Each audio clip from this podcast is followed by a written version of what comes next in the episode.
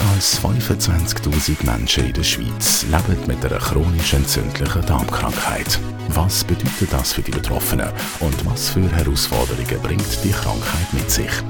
Die und noch weitere spannende Fragen wollen wir im Podcast Buchgefühl direkt mit unseren Gästen besprechen.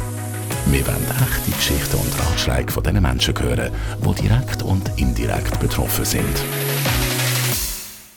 Herzlich willkommen zu der heutigen Episode vom Podcast Buchgefühl. Ich rede heute mit meinem Gast über Meilenstein in CD Therapie. Heute bei mir ist der Dr. Christoph Matter. Er ist Facharzt für Innere Medizin und Gastroenterologie, Belegarzt im Lindenhofspital und im Kantonsspital Fribourg. Ganz herzlich willkommen, Herr Dr. Matter. Herzlichen Dank. Herr Dr. Matter, CED ist eine Krankheit, die man noch nicht so lange kennt. Wie ist das in den Anfang? Wann ist so der erste Patient mit einer chronisch entzündlichen Darmkrankheit diagnostiziert worden? Also der erste Patient ist äh, vor etwa 150 Jahren, haben wir schon den Verdacht gehabt, dass es eine chronisch entzündliche Darmerkrankung könnte sein. Genau. Man muss dazu sagen, eben, es hat, äh, ist viel passiert seit dem Zeitpunkt. Es hat verschiedene Meilensteine in der Therapie. Am Anfang hat man nicht wahnsinnig viel machen. Patienten sind häufig operiert worden, haben ein Kurzdarmsyndrom entwickelt. Das ist nachher das Cortison, ist mehr oder weniger verfügbar gewesen, wenn man Patienten mit dem behandelt. Weitere Meilensteine sind die sogenannten Immunomodulatoren gewesen, wie zum Beispiel das Methotrexat und Aziotoprin. Und das ist nachher eben TNF-Alpha-Inhibitor auf, auf den Markt gekommen, wo eigentlich mehr oder weniger äh, sehr gute Entzündungshemmigkeit können bewirken. Die Patienten sind sehr effizient und gut behandelt mit dem. Und jetzt sind die spezifischen Biologicals auf dem Markt, die anti-integrinen Antikörper einerseits und die Interleukin, ähm, in dem Sinn Inhibitoren, die mittlerweile eine sehr spezifische Therapie ermöglichen. Das allerneueste sind Medikamente, die sogenannten sind Small Molecules, sind Tabletten, Small Molecules, die jetzt noch eine weitere äh, Spezifizierung der Therapie erlauben. Wenn man das chronisch anschaut, mhm. ist am Anfang die Situation gewesen, dass man gar nicht genau gewusst hat, was eigentlich CED ist. Wie hat Medizin auf das reagiert, wo die ersten Fälle, Sie haben vorhin gesagt, vor 150 Jahren auftaucht sind? Patienten haben Bauchschmerzen gehabt, wie so oft. Man hat, wie der sagt, man hat nicht gewusst, was es geht, was der Grund ist man hat versucht, den Leuten zu helfen mit den Möglichkeiten, die man hatte. Oder? Und äh, lange Zeit war das äh, Chirurgie gewesen, hat aber eben zu grossen Problemen geführt, wie ich vorher erwähnt habe, dass man versucht hat, eigentlich die Erkrankung mit Chirurgie zu heilen. Das ist beim Morbus Crohn zum Beispiel ist das nicht möglich. Die Patienten haben immer einen kürzeren Darm nachher, ein Kurzdarmsyndrom.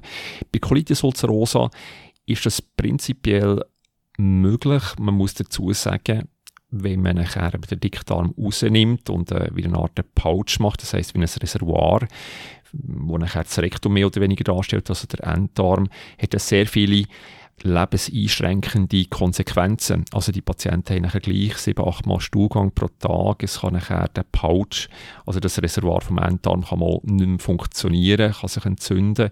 Von dem her sind das Möglichkeiten, wo man in der heutigen Zeit eigentlich möchte vermeiden. Also Chirurgie ist eigentlich kein therapeutisches Konzept mehr, wenn man das kann vermeiden kann. Genau bedeutet, in der Anfangsphase hat man so ein bisschen ausprobiert, rausoperiert. Für Patienten wird das wahrscheinlich auch eine riesige Konsequenz haben, nehme ich an. Absolut, absolut. Oder ihr könnt euch vorstellen, gerade mit dem Kurzdarmsyndrom haben Patienten nachher können die Nährstoffe gar nicht mehr aufnehmen, haben viel Durchfall, nehmen Gewicht ab. Das ist lange Zeit ein grosses Thema gewesen. Mittlerweile mit den neuen Medikamenten, mit den Biologicals, ist das eigentlich verschwunden aus dem klinischen Alltag. Es ist nachher eben die Steroid, das Cortison gekommen, das hat sehr vielen Leuten sehr geholfen, ist noch jetzt äh, sehr hilfreich, gerade wenn die Entzündung sehr stark ist, also um die Leute in die Remission, also in einen entzündungsfreien Zustand zu bringen. Genau.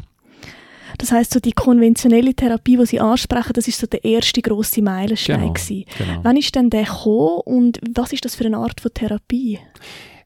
Aber kurz angespielt, das ist eigentlich wirklich das Cortison in dem Sinne, hat zu den konventionellen Medikamenten gehört, gehört immer noch zu den Medikamenten, die wir gerne brauchen, kurzfristig, um äh, die Entzündung mehr oder weniger im ja, also mehr oder weniger können zu reduzieren, im Schach zu behalten.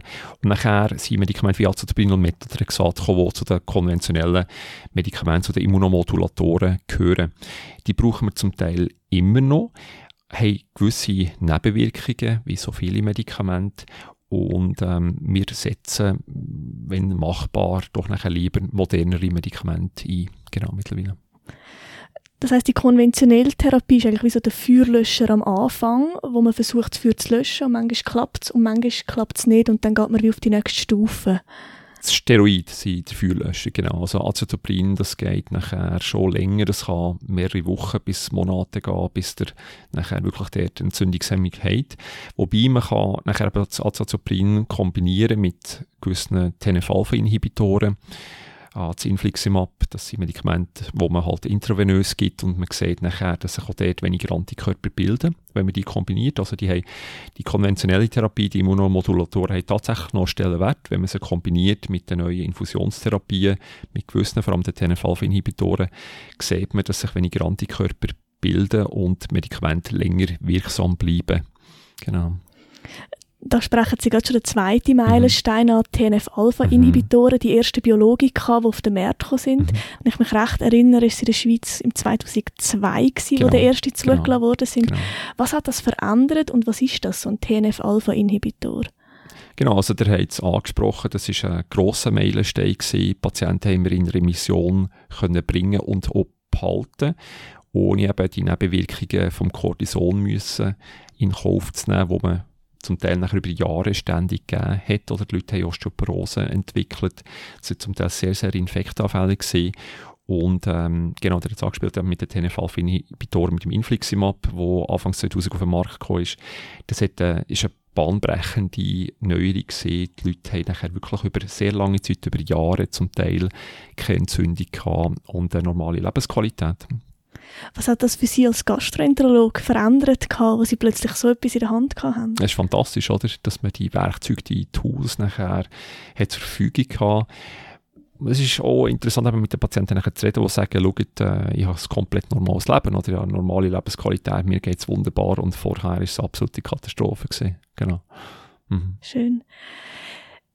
Von den TNF-Alpha-Inhibitoren haben sich Biologika ja dann weiterentwickelt. Mhm. Was sind die nächsten Schritte? Mhm. Mhm.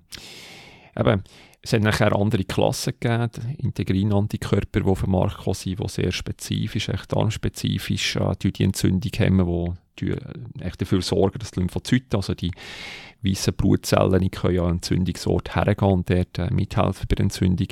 Weitere Medikamente, die zu den Biologicals äh, gehören, sind die Interleukin, Antagonisten äh, kommen, genau, wo gewisse Kommunikation zwischen weißen Blutzellen hemmen.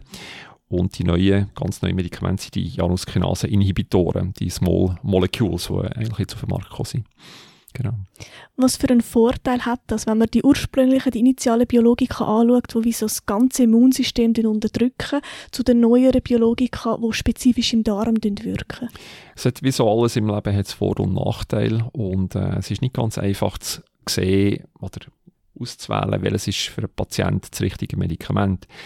Man muss dazu sagen, dass TNF-Alpha-Inhibitoren, wie das gesagt hat, eine breitere Wirkung haben. Und gerade bei Patienten, die zum Beispiel jetzt eben ausgeprägte Entzündung oder Gelenke haben, ist das häufig das richtige Medikament, weil die neueren Medikamente, Integrin-Antikörper oder auch die Interleukin, Inhibitoren, die weniger auf all die Gelenksbeschwerden und Gelenksentzündungen wirken. Genau. Viele Patienten haben ja auch grossen Respekt mhm. vor Biologika. Mhm. Welche mhm. Ängste begegnen Ihnen im Alltag? Das kommt sehr darauf an, wie es den Leuten geht. Kommt sehr darauf an, wie es den Leuten geht. Wenn die Leute in einem akuten Schob sind, schwerst krank ist das, was sie möchten, mehr oder weniger Wiederherstellung von Gesundheit, oder die möchten wieder gesund sein, möchten keinen kein Schmerz und keinen kein Durchfall und vor allem kein Blut im Stuhl und all das haben. Und da wenn die Nebenwirkungen einigermaßen überschaubar sind, werden die akzeptiert. Es ist dann nachher ein Thema, vor allem wenn es den Leuten sehr gut geht, und das ist sehr nachvollziehbar, oder wenn es den Leuten gut geht, dass sie dann möchten so wenig Medikamente nehmen wie möglich. Genau. Was sagen Sie denn den Patienten? Es ist so, was wir den Patienten sagen, ist, dass die wissenschaftlichen Daten gerade äh, für die neue Bi Biologika eigentlich sehr ein gutes Wirkungsnebenprofil, Wirkungsnebenwirkungsprofil äh, können zeigen und dass die Langzeitdaten, die man bisher hat, eigentlich eine sehr gute Verträglichkeit äh, können zeigen, erfreulicherweise. Wenn wir jetzt in die Zukunft gehen, was erwartet die Zukunft? Es ist so, die Frage, die sich ein bisschen stellt, ist mit den Small Molecules. Das sind Tabletten und die haben eine sehr kurze Halbwertszeit und dort kann man mehr oder weniger die Tabletten geben. Die haben eine sehr schnelle Wirkung. Und, ähm, aber ihre Wirkung hört auch sehr schnell wieder auf. Das heißt, was ich mir vorstellen könnte, ist, dass, und das ist auch ein der Wunsch der Patienten, dass wenn sie eine Entzündung haben, dass man ihnen die Tabletten gibt und es wirkt und die Entzündung ist weg und dann kann man aber die Therapie auch pausieren, wenn es nicht gut geht. Oder? Und der Switch, das heißt vom einen auf das andere Medikament, ist viel einfacher möglich, weil sich eben bei diesen neuen, also bei diesen Small Molecules weniger Antikörper bilden. Genau. Was ist Ihr Wunsch für CED-Patienten? Ich denke, das Hauptziel ist, dass sie eine hervorragende Lebensqualität haben, oder? Bei möglichst wenig Nebenwirkungen von Therapie. Idealerweise natürlich gar keine Therapie. Das wäre natürlich äh, das Beste, oder? Und äh, wenn man die Therapie kann pausieren kann, wäre das natürlich eine ganz tolle Sache. Da kann man sagen, okay, wir geben Medikamente in dem Moment, wo sie Entzündung haben und wenn es keine Entzündung hat, wenn die Patienten beschwerdefrei sind, hören wir auf. Das wäre, glaube ich, schon das Ideale. Das Ideale, also der heilige Gral, wenn man so will, oder, wäre natürlich, äh, dass die, die Erkrankung würde besiegt werden, überhaupt als solches, oder? Genau. Vielen herzlichen Dank, Herr Dr. Matter, für den Einblick in die Behandlungsmöglichkeiten mit CED und dass Sie gemeinsam für unsere Zuhörerinnen und Zuhörer ähm, die Meilensteine mit mir besprochen haben. Herzlichen Dank äh, für das Interview. Merci. Der Podcast Buchgefühl ist eine Zusammenarbeit von der Patientenorganisation Crohn Colitis Schweiz und der Takeda Pharma AG.